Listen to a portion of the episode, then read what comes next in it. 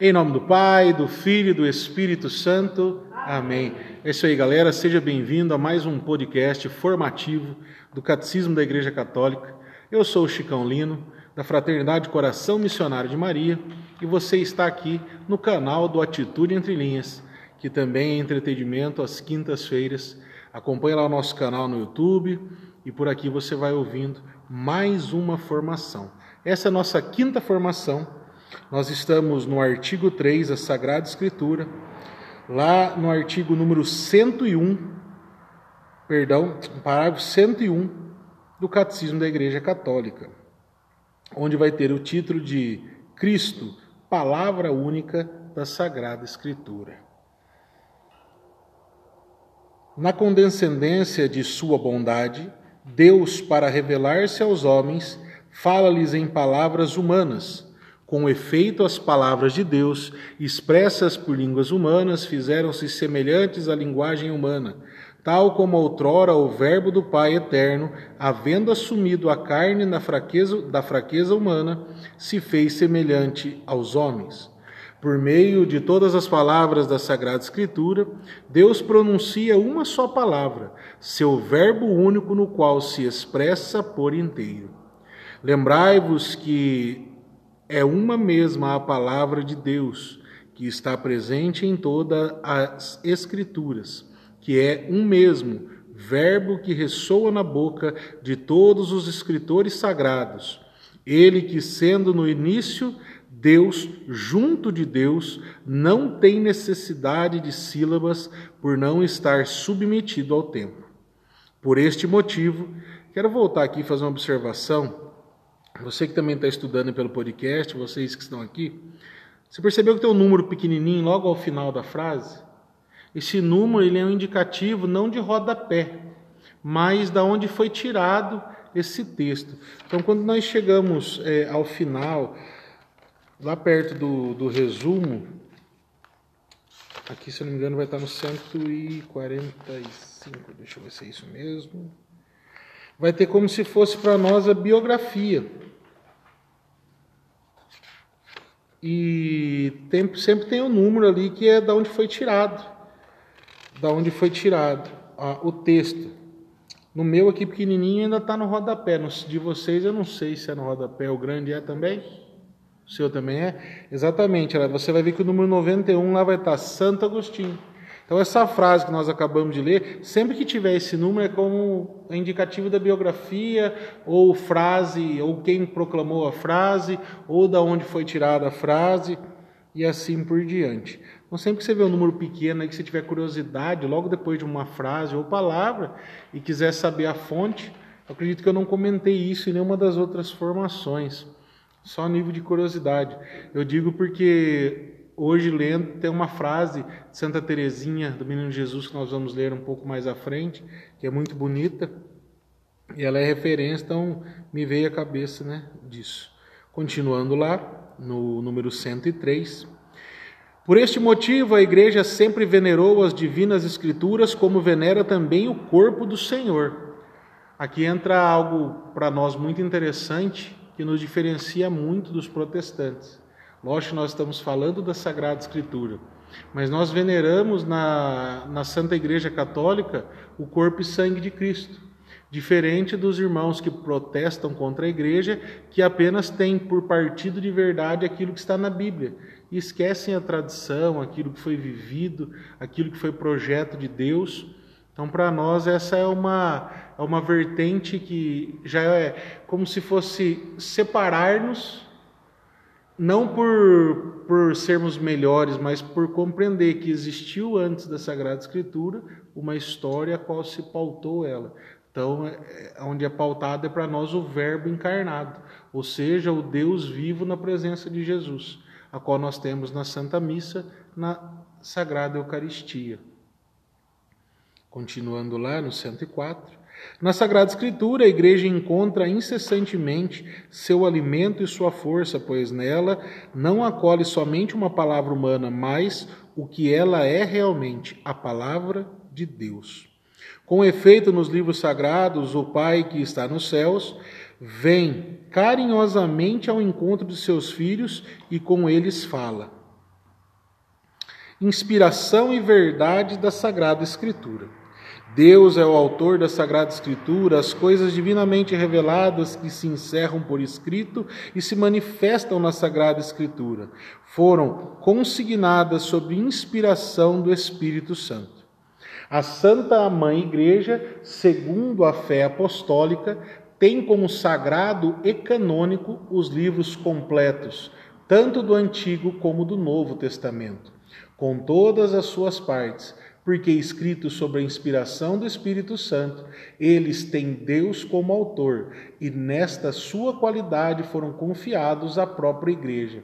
Aqui é um ponto que nos chama a atenção, porque vai colocar para nós a, a Sagrada Escritura como sempre uma manifestação de Deus. Ah, foi Moisés que falou. Sim, mas foi uma manifestação de Deus através do Espírito Santo.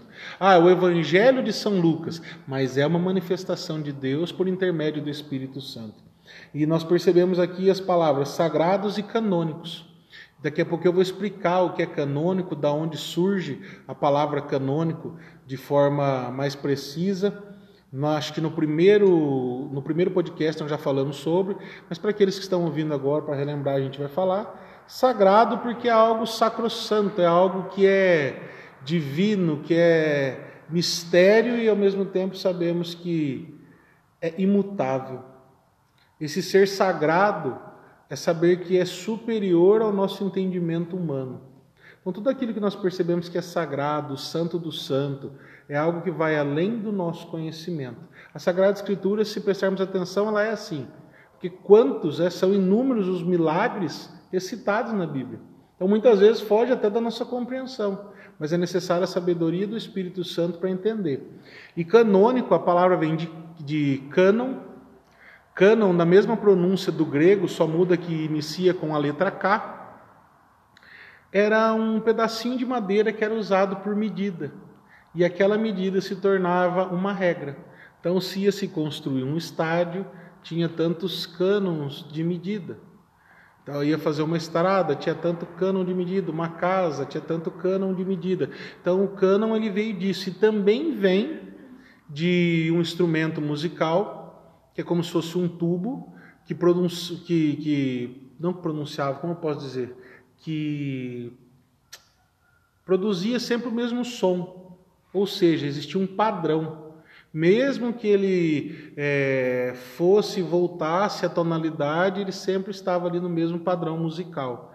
Então, cânon para nós, ou canônico, significa algo que tem ordem, que tem regra, que tem medidas. Isso é para nós o canônico. Ou seja, a igreja enxerga os textos bíblicos como certos, como fonte de medida para nós, como situações que geram ordem para nós. Continuando lá. A Santa Mãe, perdão, no número 106. Deus inspirou os autores dos livros sagrados na redação dos livros sagrados. Deus escolheu homens dos quais se serviu fazendo usar suas próprias faculdades e capacidades, a fim de que, agindo Ele próprio neles e por meio deles, escrevessem como verdadeiros autores. Tudo e só aquilo que Ele próprio queria. Ou seja, tudo estava acontecendo a partir da, do ser humano, mas era ação de Deus. É como nós hoje. Ontem a Bianca me perguntava, é, durante uma missão, ela falava, mas como que isso vem na sua cabeça? Como que você consegue é, pronunciar isso? A pessoa pedindo oração e a pessoa não fala nada, mas a gente acaba revelando o que ela está passando. E com certeza uma inspiração de Deus a partir da ação do Espírito Santo que é o que os profetas passaram. E por que nós conseguimos passar hoje? Você que está me ouvindo no podcast, nós, eu digo nós sim, todos aqueles que estão na presença, porque depois de Pentecostes é dito para nós que todo aquele que pedir receberá. Uns de forma maior, outros de formas menores, e é legal ler isso aqui, que é a partir das nossas faculdades, que é a partir das nossas capacidades. Cada um tem um intelecto diferente, uma inteligência diferente.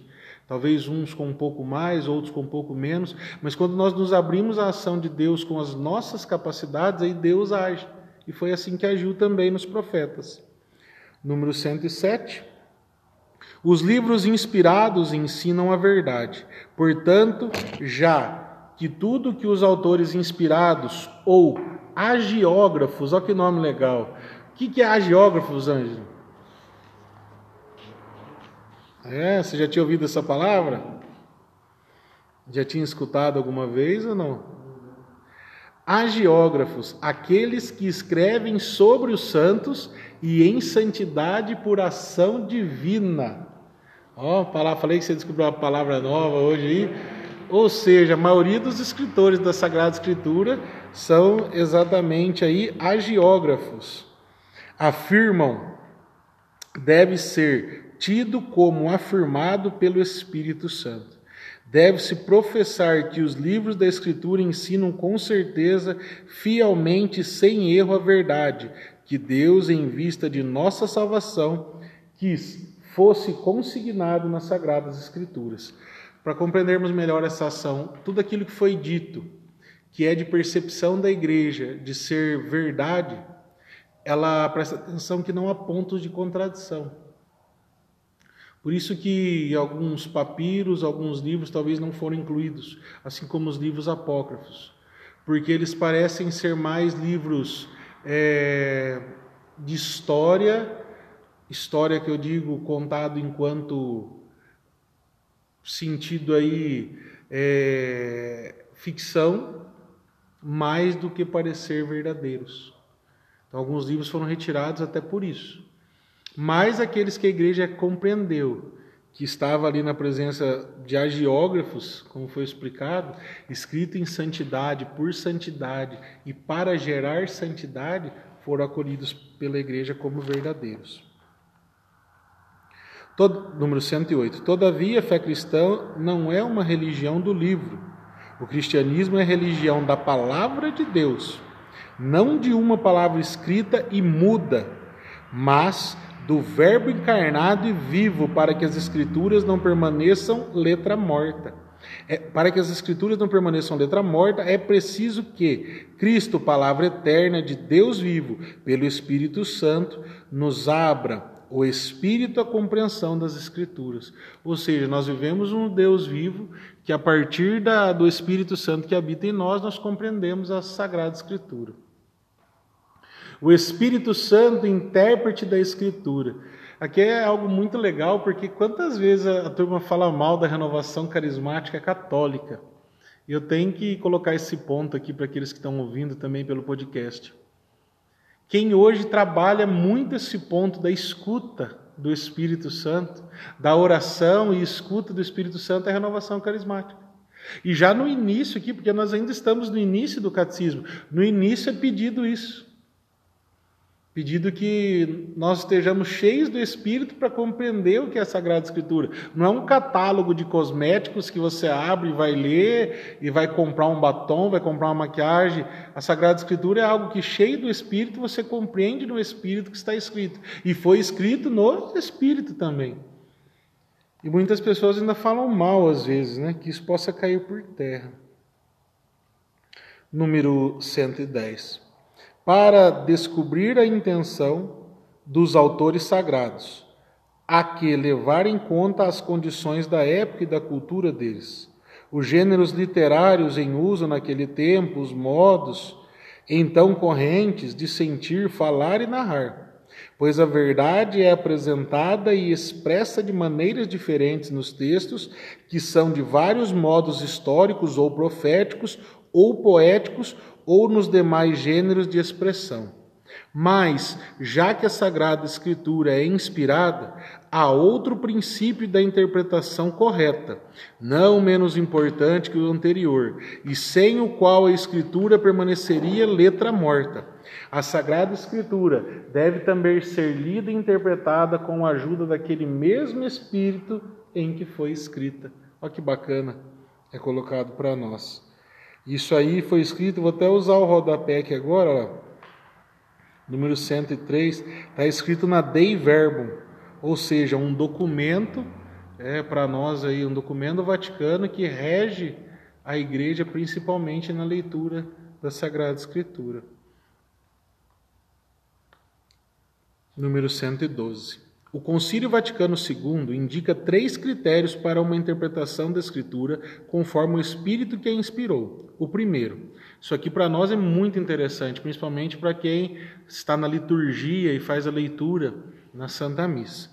Prestar muita atenção ao conteúdo e à unidade da Escritura inteira, pois, por mais diferentes que sejam os livros que a compõem, a Escritura é una em razão da unidade, do projeto de Deus, do qual Cristo Jesus é o centro e o coração aberto depois de sua Páscoa.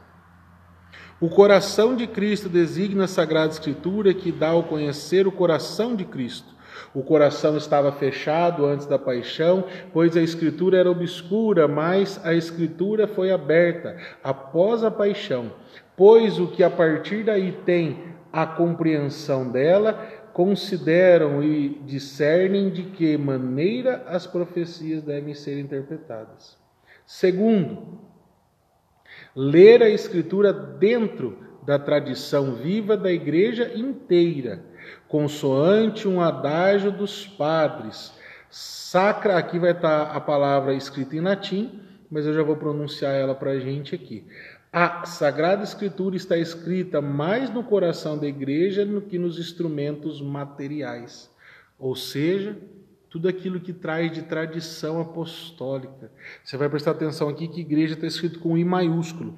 Esse I é até um pouco mais escuro, se não sei na sua se está, mas na minha aqui o I da igreja é até um pouco mais escuro.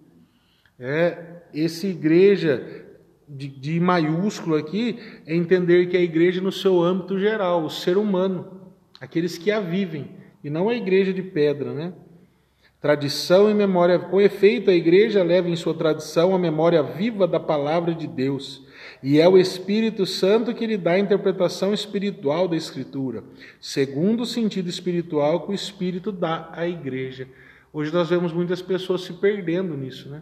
Transformando às vezes a Santa Missa na hora da homilia em ambão partidário de políticos, não pregam aquilo que é para ser pregado, não usam essa graça de transmitir o Espírito Santo, ou seja, não estão lendo a Escritura dentro da tradição que foi passada, não estão lembrando que houve mártires, né? não, não lembram que apóstolos morreram para divulgar essa Sagrada Escritura, ainda não escrita naquele período. Mas imagine Estevão anunciando a palavra de Deus. E aqui a pouco nós vemos né, que a Sagrada Escritura é para nós também a palavra de Deus. Imagina Estevão pregando e foi apedrejado por anunciar a salvação.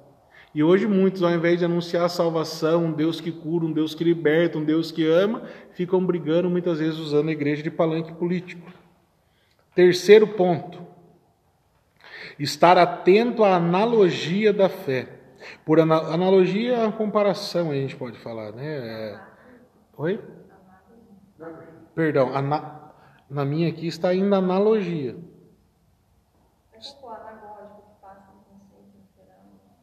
Estar atento à analogia, no meu caso. É o terceiro ponto. Não, anagogia é outra coisa, já vou ler o que é.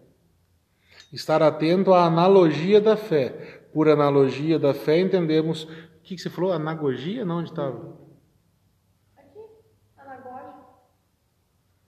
Não, tudo bem, mas e no catecismo? Analogia. No meu aqui está analogia, estar atento à analogia da fé.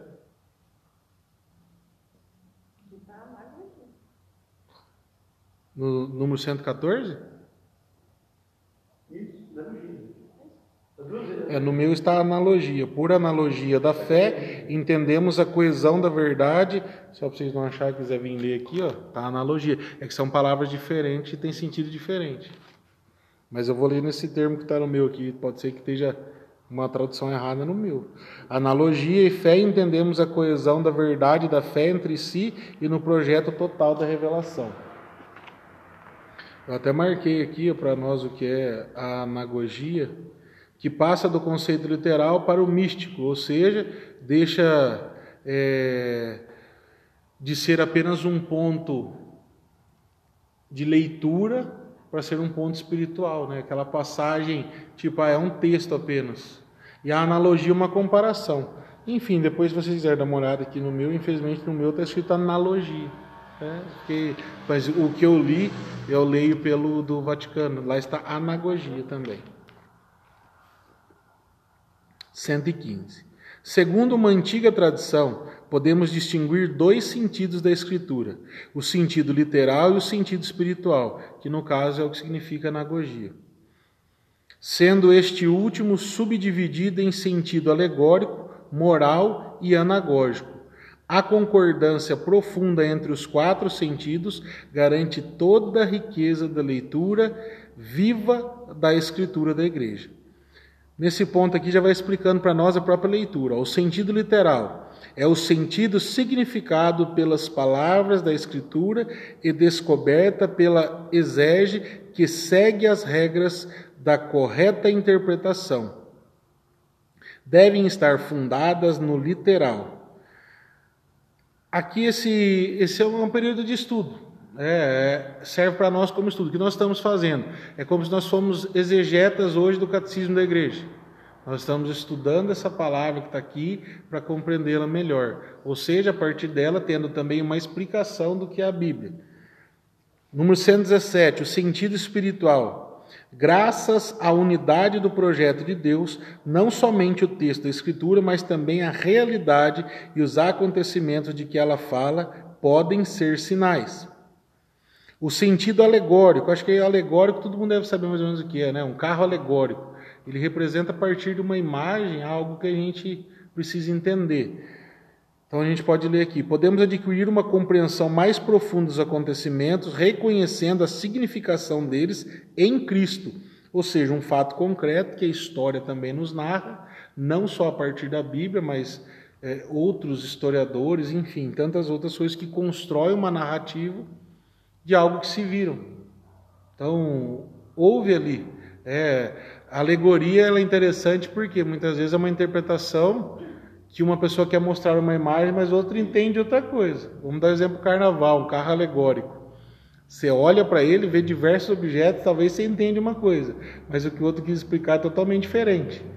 E aí entra a somatória. Então você vai pegar a escritura, vai pegar os fatos, vai pegar a parte espiritual, vai pegar aquilo que foi narrado, contado, vivido e vai somando. Daqui a pouco a gente vai ler isso também aqui.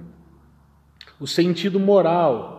Os acontecimentos relatados na Escritura devem conduzir-nos a um justo agir.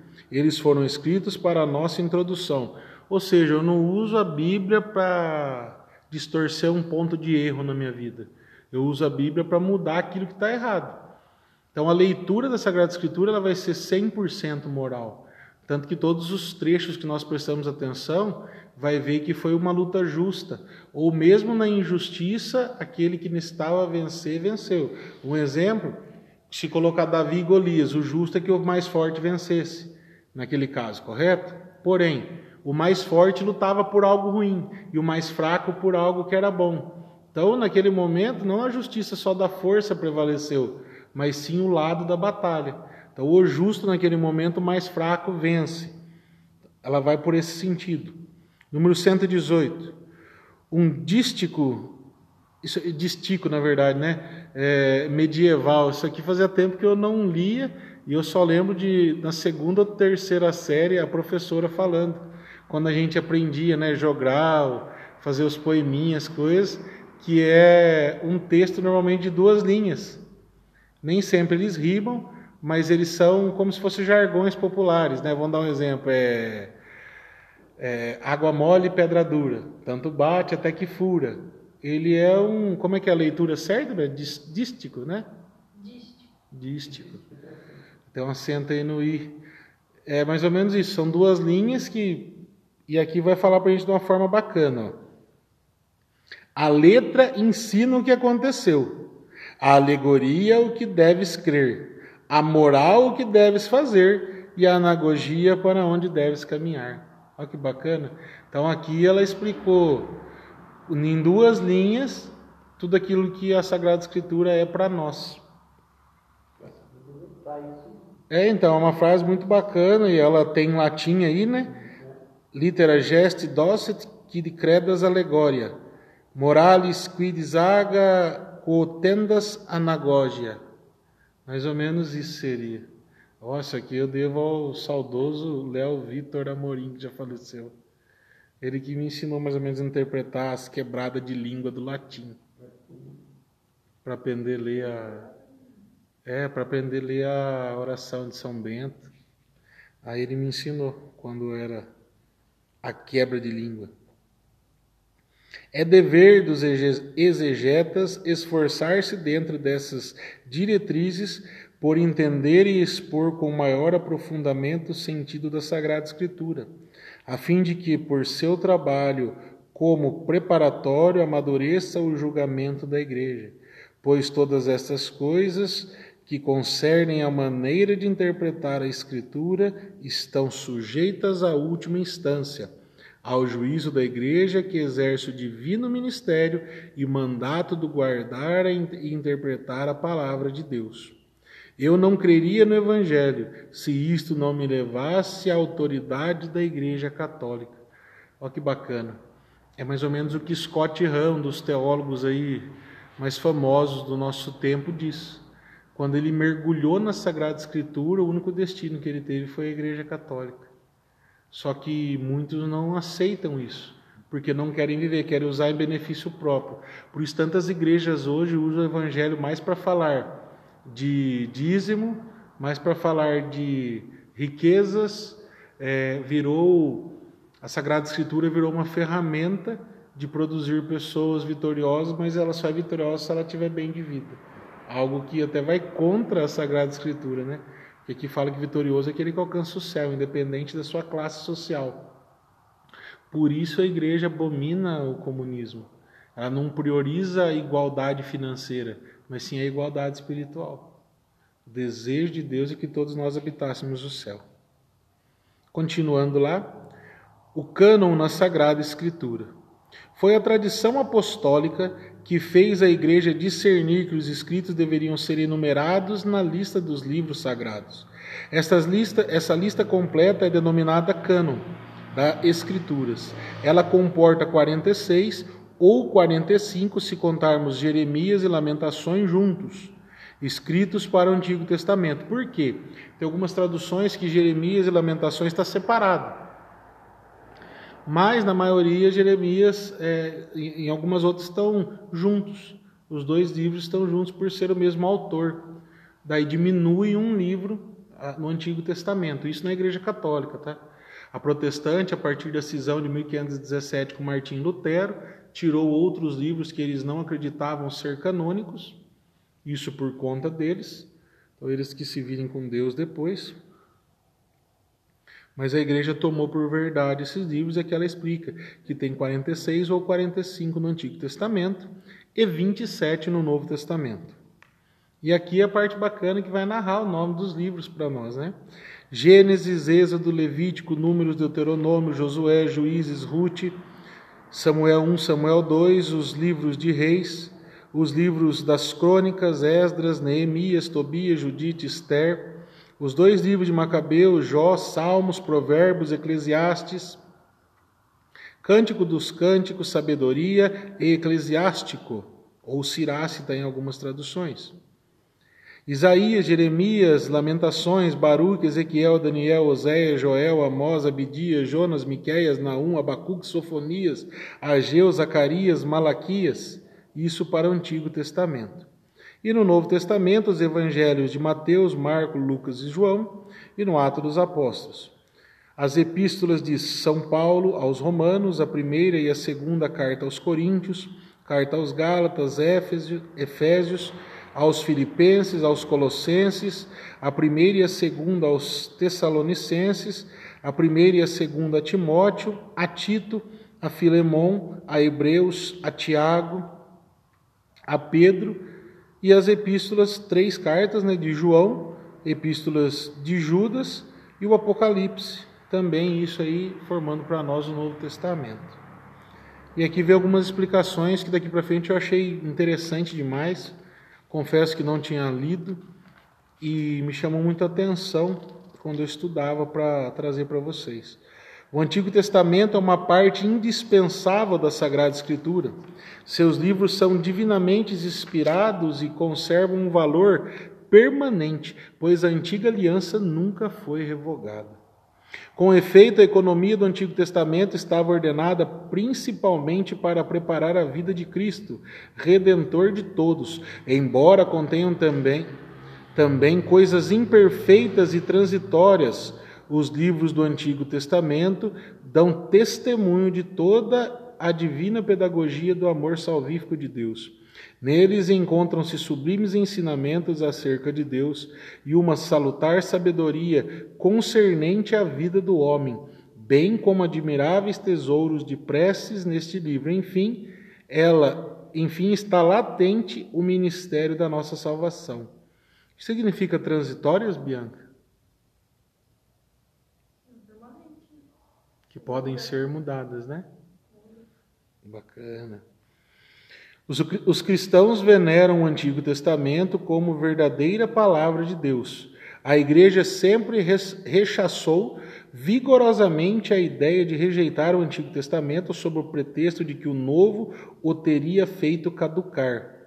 Marcionismo está escrito aqui, né? Que é aquela história, é, ah, agora mudou, aquilo lá já não existe mais. Hoje o povo usa muito isso aí com dívida. Tem gente que não paga a conta esperando caducar. É, a palavra caducar significa esquecer, vem da doença de estar caduco. E existe um conto aí, né, diante desse marcionismo que se fala isso, que a pessoa fazia algo certo tomava mérito, mas quando ela fazia algo errado, ela sofria da doença, ela caducava, ela esquecia para não ter a culpa. Enfim, muita gente esquecendo a dívida para caducar. O Novo Testamento. A palavra de Deus, que é a força de Deus para a salvação de todo crente, é apresentada e manifesta seu vigor de modo eminente nos escritos do Novo Testamento. Esses escritos fornecem-nos a verdade definitiva da revelação divina. Seu objeto central é Jesus Cristo, Filho de Deus encarnado. Seus atos ensinamentos, paixão e glorificação, assim como o início da sua igreja sob a ação do Espírito Santo. Os evangelhos são o coração de todas as Escrituras, uma vez que constituem o principal testemunho da vida e da doutrina do Verbo encarnado, nosso Salvador. Na formação dos evangelhos, podemos distinguir três etapas: a vida e o ensinamento de Jesus a igreja defende firmemente que os quatro evangelhos, cuja historicidade afirma, sem hesitação, transmitem fielmente aquilo que Jesus, Filho de Deus, ao viver entre os homens, realmente fez e ensinou, para a eterna salvação deles até o dia em que foi elevado. Aqui eu vou dar uma opinião minha. Deus, com toda certeza, sabia que seria contestado esse período da vida de Cristo. Ele saberia que muitos seriam como Tomé, seriam dídimos, ou seja, duvidariam. E na infinita misericórdia, Deus encheu o coração dos apóstolos do Espírito Santo. E hoje nós temos quatro evangelhos que eles não se completam, eles são a mesma história. Talvez um mais enriquecido, outro menos. Mas em um determinado instante os apóstolos falaram: Nós estamos sendo mortos, estamos sendo perseguidos. Um a um vai morrer por causa de Cristo. É prudente, assim como nos diz São Lucas, estudarmos e escrevermos e relatar aquilo que vimos, para que os próximos achem. Se não achar o meu, vai achar o seu. Se não achar, é, vamos dar um exemplo que nós aqui somos apóstolos. Então o Fabinho começa a escrever o que ele viu, o Einaldo escreve o que ele viu, o Ângelo, eu escrevo, a Bianca, e ali vai se escrevendo o contexto dos evangelhos, todos que viveram ou ouviram aquele período e vão deixando provas.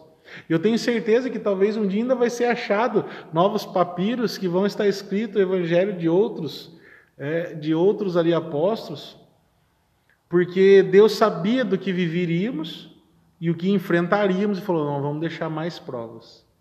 Eu creio que dentro de um júri, a Bianca que está aqui, ela é advogada, quanto mais provas tem de algo, mais fácil chegar na conclusão, correto?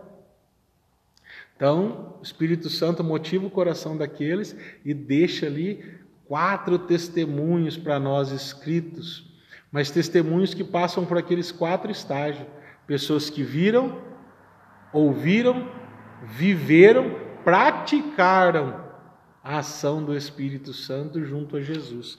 É algo maravilhoso, né? Lucas ele não esteve presente com Jesus, mas ele absorveu tudo aquilo que o período vivia. É algo sensacional se parar para observarmos. Agora, no dia de Pentecostes, a nossa igreja vai viver 1989 anos. Estamos chegando perto de dois mil anos, a igreja batizada. Não falo da mudança do calendário, mas sim do dia que o Espírito Santo foi derramado sobre os discípulos ali. Então, há 1989 anos. É, é muito tempo, né? não é uma igreja de 50 anos apenas, de 30 anos. Continuando lá. Voltando no início do 126. Na formação do Evangelho, podemos distinguir três etapas: a vida e o ensinamento de Jesus. A Igreja defende firmemente que os quatro evangelhos, cuja historicidade afirma sem hesitação, transmitem aquilo que Jesus, Filho de Deus, ao viver entre os homens, realmente fez e ensinou, para a eterna salvação deles até o dia em que foi elevado. A tradição oral, o que o Senhor dissera e fizera, os apóstolos, após a ascensão do Senhor, transmitiram aos ouvintes com aquela compreensão mais plena de que gozavam, instruídos que foram pelos gloriosos acontecimentos de Cristo e esclarecidos pela luz do Espírito de verdade. Os evangelhos escritos, os autores sagrados, escreveram os quatro evangelhos escolhendo certas coisas das muitas transmitidas, ou oralmente ou já por escrito, fazendo síntese de outras ou explanando-as com vistas à situação das igrejas, conservando, enfim, a forma de pregação, sempre de maneira a transmitir-nos a respeito de Jesus, coisas verdadeiras e sinceras é legal lembrar aquilo que nos diz São Paulo. São Paulo vai nos dizer que a conversão vem por meio da pregação. E a pregação por meio da Sagrada Escritura. Por que ele vai dizer isso? Uma Bíblia fechada não evangeliza ninguém. O que, que adianta ter uma Bíblia que eu não a leio, que eu não aplico? Pode ter todas essas maravilhas, ter sido deixado da melhor forma possível, mas se eu não, se eu não ler, se eu não pronunciar, se eu não viver, não chega ao coração do outro.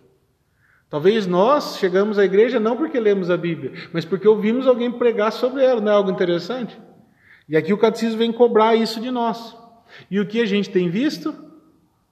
Reduzir cada vez mais o tempo da homilia pregar cada vez menos sobre o Evangelho, pregar cada vez menos sobre aquilo que se vive no período atual. É prudente hoje pregar sobre aquilo que está acontecendo. É isso que está dizendo aqui para nós. É prudente pregar sobre aquilo que nós estamos passando. É prudente pregar que a juventude está se perdendo por causa do TikTok e não sabe rezar uma Ave Maria. É prudente pregar que está todo mundo entregue ao Instagram, Facebook e tantas outras coisas e não consegue viver o que é necessário viver em Deus. Mas a gente não vê pregações assim hoje nos ambãos da igreja. Precisamos voltar a essa raiz que está no catecismo aqui. Como se fosse um pedido, né? É, é outro deixar do Espírito Santo para nós. Número 127. O Evangelho quadriforme ocupa na igreja um lugar único, como atestam a quadriforme aqui, porque são quatro é, e tem um único formato, como eu disse, né, levam no mesmo norte, no mesmo caminho, nos levam à salvação. Que lhe tributa a liturgia o atrativo incomparável que deste sempre tem exercido sobre os santos não existe nenhuma doutrina que seja melhor, mais preciosa e mais esplêndida que o texto do Evangelho. Vede e retende que o nosso Senhor e Mestre, Cristo, ensinou-no com suas palavras e realizou com seus atos. É, acima de tudo, o Evangelho que me ocupa durante as minhas orações. Nele encontro tudo que é necessário para a minha própria alma. Descubro nele sempre novas luzes, sentidos escondidos e misteriosos. Aqui foi onde eu disse que é uma frase de Santa Teresinha. Essa frase eu já conhecia, ela me despertou hoje lendo. O Evangelho ocupa durante minhas orações, nele encontro tudo que é necessário. E se nós analisarmos, eu já vi muita gente falando que não existe manual para a vida, mas quando a gente abre a Bíblia, a gente percebe que existe um manual para a vida. Que tudo que a gente precisa de resposta, na maioria das vezes, está ali, mas o ser humano está preguiçoso, não quer ler. A igreja, já nos tempos apostólicos e depois constantemente em sua tradição, iluminou a unidade do plano divino nos dois testamentos, graças à tipologia. Isso aqui é uma outra palavra que eu queria passar para vocês. A tipologia, esse estudo que, que nós vamos observando, me chamava a atenção. É o estudo feito os tipos de escrita em cada tempo da sua existência. A gente percebe hoje que tem sacerdote ou pregador que não vive isso, ele não consegue separar, ele não consegue ler o evangelho e pregar para o tempo atual, ele não consegue fazer essa separação. É o estudo, é, o nome é esse mesmo, tipológico, ele faz você ler aquela literatura lá de 315, compreendendo que aquilo era vivido lá, compreendendo que um ladrão roubava algo e a mão era cortada. Hoje nós estamos num Brasil que você pode matar outra pessoa que daqui a pouco você vai ser solto, parece. O sentimento é esse, não que seja dessa forma, crua e nua. Mas parece ser assim. Por quê? Porque não há mais o respeito. E quando a gente lê algo para pregar sobre aquilo, nós precisamos trazer para o nosso tempo. E aí é feito esse estudo, a tipologia. Eu preciso analisar, entender, contextualizar e trazer para a realidade de hoje. E isso é palavra de Deus. Como foi lido lá no começo, a palavra de Deus não é só aquilo que está escrito, mas aquilo que é vivido. Continuando lá. Graças à tipologia, esta discerne nas obras de Deus contidas na antiga aliança prefigurações daquilo que Deus realizou na plenitude dos tempos, na pessoa de seu filho encarnado, ou seja, profecias que foram feitas lá atrás, que nem o profeta Jeremias vai dizer que uma virgem dará luz ao Filho de Deus. No Novo Testamento, a Virgem Maria dá luz a Jesus. Então, o que faz ter essa compreensão? Naquele momento fez sentido isso? Para eles fez sentido? Talvez não. Mas quando se realiza em Jesus, vai nos fazer remeter o quê? Que o tempo que vivemos agora, aplicado àquilo que foi falado naquele tempo, o estudo tipológico, faz sentido agora. É mais ou menos quando nós estamos no grupo de oração e o irmão fala: daqui a um tempo nós vamos rezar missas escondidas em caverna. A gente não dá muita bola e talvez alguém anota aquilo. Muitos que lê não vão compreender. Mas talvez daqui a 30, 40 anos, nós lá na caverna vamos falar: nossa, olha, aquele estudo que a gente fez naquela época faz sentido agora. É trazer para o dia de hoje aquilo que nós lemos ou que foi escrito no passado e aplicá-lo. Sim, bacana. No momento da intercessão, trazer para a realidade de hoje. Muitas vezes está vivendo aquilo que está rezando. Sim. Perfeito.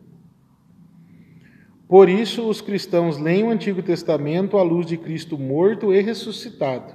Esta leitura tipológica manifesta o conteúdo inesgotável do Antigo Testamento ele não deve levar a esquecer que este conserva seu valor próprio de revelação, que o próprio nosso Senhor reafirmou. De resto, também o Novo Testamento exige ser lido à luz do Antigo. A catequese cristã primitiva recorre constantemente a ele, segundo um adágio antigo. O Novo Testamento está escondido no Antigo, ao passo que o Antigo é desvendado no Novo. Bacana, e vai ter a palavra aí da mesma forma em latim para nós. A tipologia exprime o dinamismo em direção aos cumprimentos do plano divino, quando Deus será tudo em todos. Também a vocação dos patriarcas e o êxodo do Egito, por exemplo, não perdem seu valor próprio no plano de Deus, pelo fato de serem ao mesmo tempo etapas intermediárias deste plano é uma história que nós vamos acompanhando, né? Os três tempos que nós falamos: o tempo da criação, é, o tempo da criação de Deus ali, que Ele mantém para nós toda a, geração, os patriarcas. Aí vem o tempo da salvação para nós, que é o tempo ali do Filho de Deus.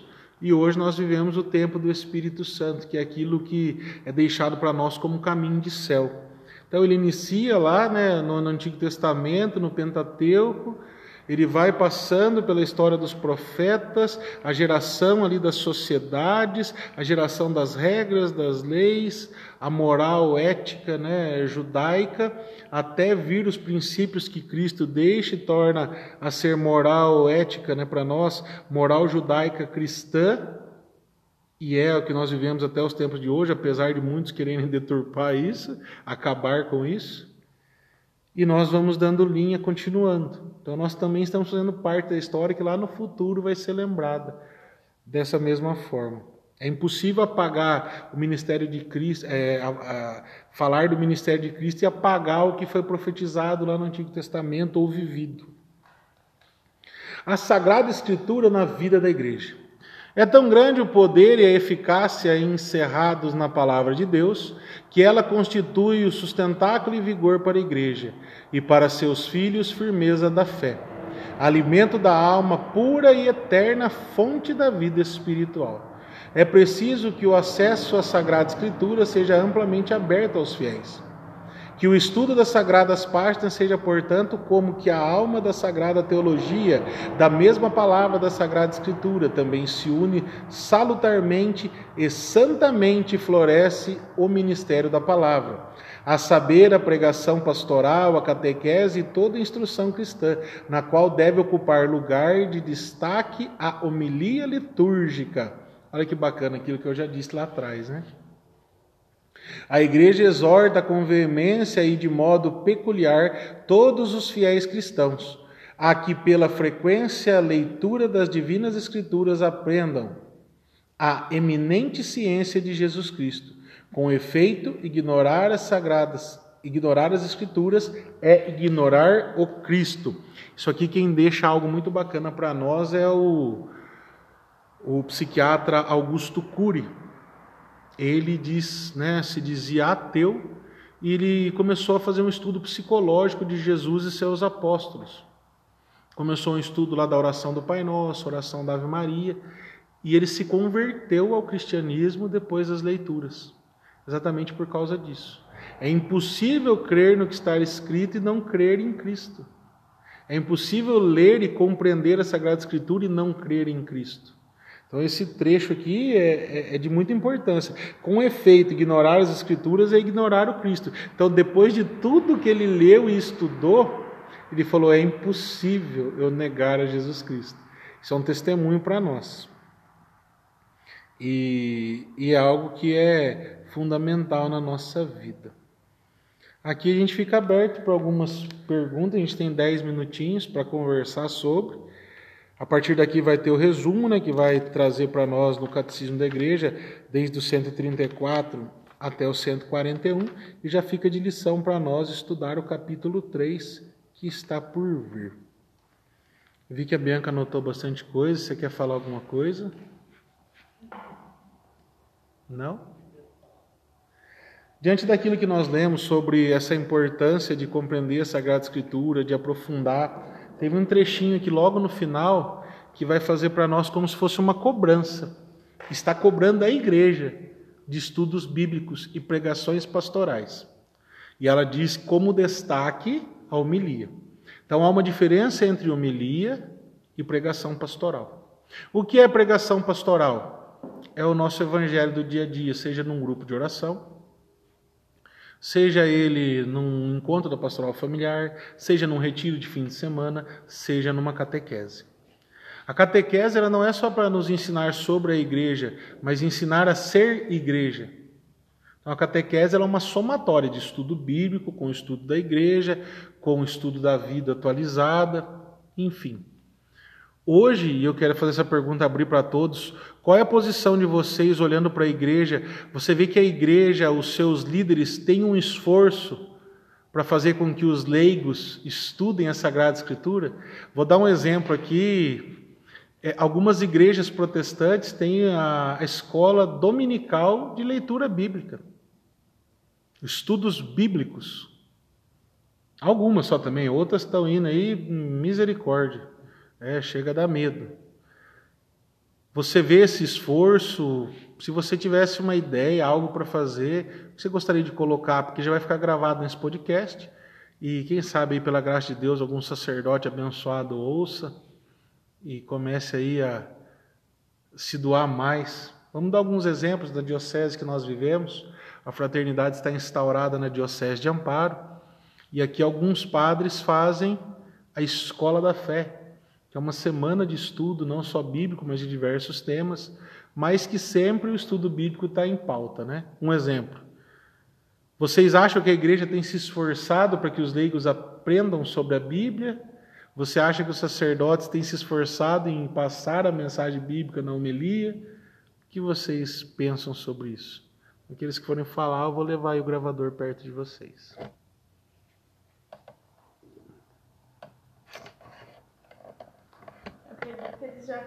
Eles pensam que já aplicam isso no próprio crisma e no, na catequese, né? Só que não é bem assim.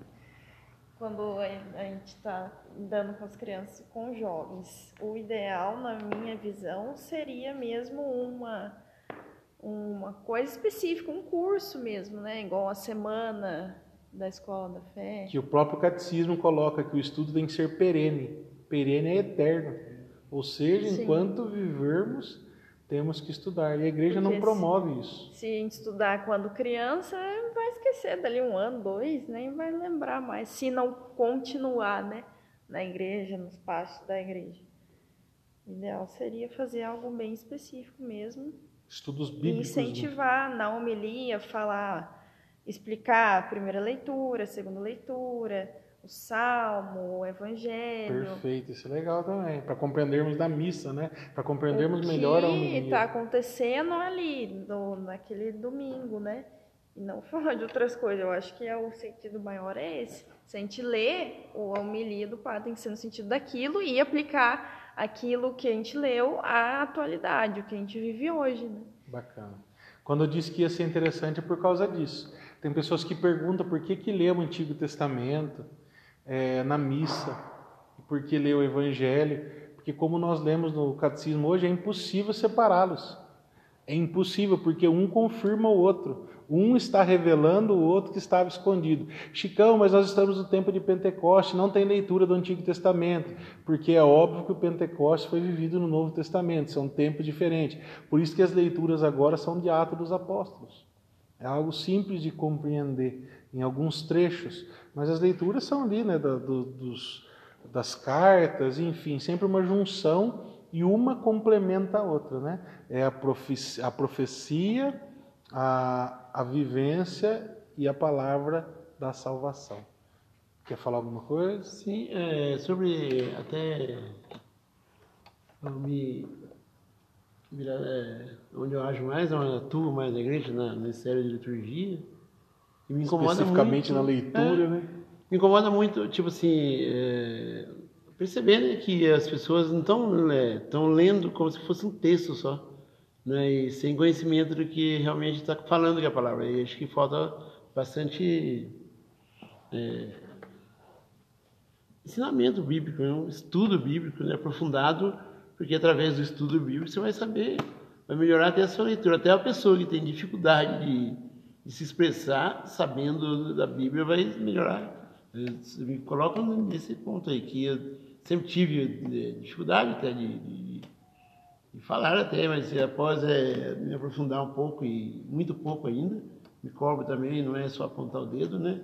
Preciso ainda é, me aprofundar mais em, em saber, em, em, ler mais a Bíblia mesmo, mas incomoda as pessoas que fazem parte da liturgia sem conhecer a palavra. Então você não sabe, você está só lendo um texto, né? Sim. Agora assim, ah, vou fazer uma leitura, mas está anunciando a palavra de Deus, anunciando Aí você não está preparado, você não tem um pouco de conhecimento, pelo menos. A própria palavra vai falar que o povo padece por falta de conhecimento. E a gente padece mesmo, né? E eu me coloco no meio ainda, porque não, você não pode também querer achar que sabe tudo. E você, quando você achar que sabe tudo, aí que começa a, a cair lascar, isso. Né? É, porque aí você acha, não, agora já sei tudo, não preciso mais. A gente está precisa, é, ensinamento é perene, né? É eterno, é um negócio é algo interessante. O que significa a palavra proclamação? Proclames. É um anúncio, certo? A pessoa vai casar, sai o nome dela em um proclames. É um anúncio. Vocês perceberam que na missa As leituras têm o título, né? A primeira e a segunda no fim de semana tem o título de leitura, mas o Evangelho tem o título de proclamação. Por quê? Porque quando vai ser pregado o Evangelho, vai ter a unidade das leituras. Então a primeira pessoa lê, talvez a segunda lê, e aquele que vai pregar, que no caso o sacerdote que vai fazer a homilia, ele fala proclamação do Evangelho, porque ele vai anunciar para nós aquilo que foi lido. Ou seja, aquilo que foi lido já faz parte de algo que está sendo pregado. E o que o Ângelo falou aqui para a gente é uma verdade. A pessoa lê como se fosse uma simples leitura, esquecendo que aquilo ali é o Evangelho do Espírito Santo que vai entrar no coração de alguém. Falar, Fábio? Ah, vem falar um pouquinho. É, na parte do é, o Espírito Santo que, que interpreta a Escritura, certo? Por exemplo, uma pessoa que não está na, na, vida com Deus, é, coisa, não chama o. Está é, muito longe do, do Espírito Santo. Se ela for ler a Bíblia, ela não vai conseguir interpretar? Dificilmente, pode ser que ela tenha uma ampla cultura. Vamos dar um exemplo, um ateu. Uhum. Vou falar nome aqui porque não tem problema. Um Leandro Carnal da vida. Ele é um cara extremamente culto. Ele tem uma compreensão da parte literária, mas ele nunca vai sentir na vida dele o que é ser preenchido por um milagre. E mesmo que o milagre ocorra, ele não vai conseguir compreender. A pessoa ela pode ler, por mais culta que ela seja, um Jô Soares, por exemplo. É, ele vai, ele tem toda leitura, todo discernimento, mas ele não tem algo que é necessário, que nesse trecho específico do catecismo não foi dito. A fé que faz compreender a parte mística. É mais ou menos aquela parte da anagogia. Ele não vai conseguir sair da leitura para a parte mística. Ele vai ficar preso apenas na leitura, como se fosse um conto literário. É Jesus ressuscitou o morto. Ponto final. Ele não vai crer que aquilo realmente aconteceu. E para nós que estamos em Deus e clamamos o Espírito Santo, se torne em nós verdade, se torne em nós canônico, se torne em nós dogma. Ou seja, nós cremos, vivemos e repassamos aquilo. É, nós vivemos essa anagogia, nós saímos da parte de leitura para uma parte mística.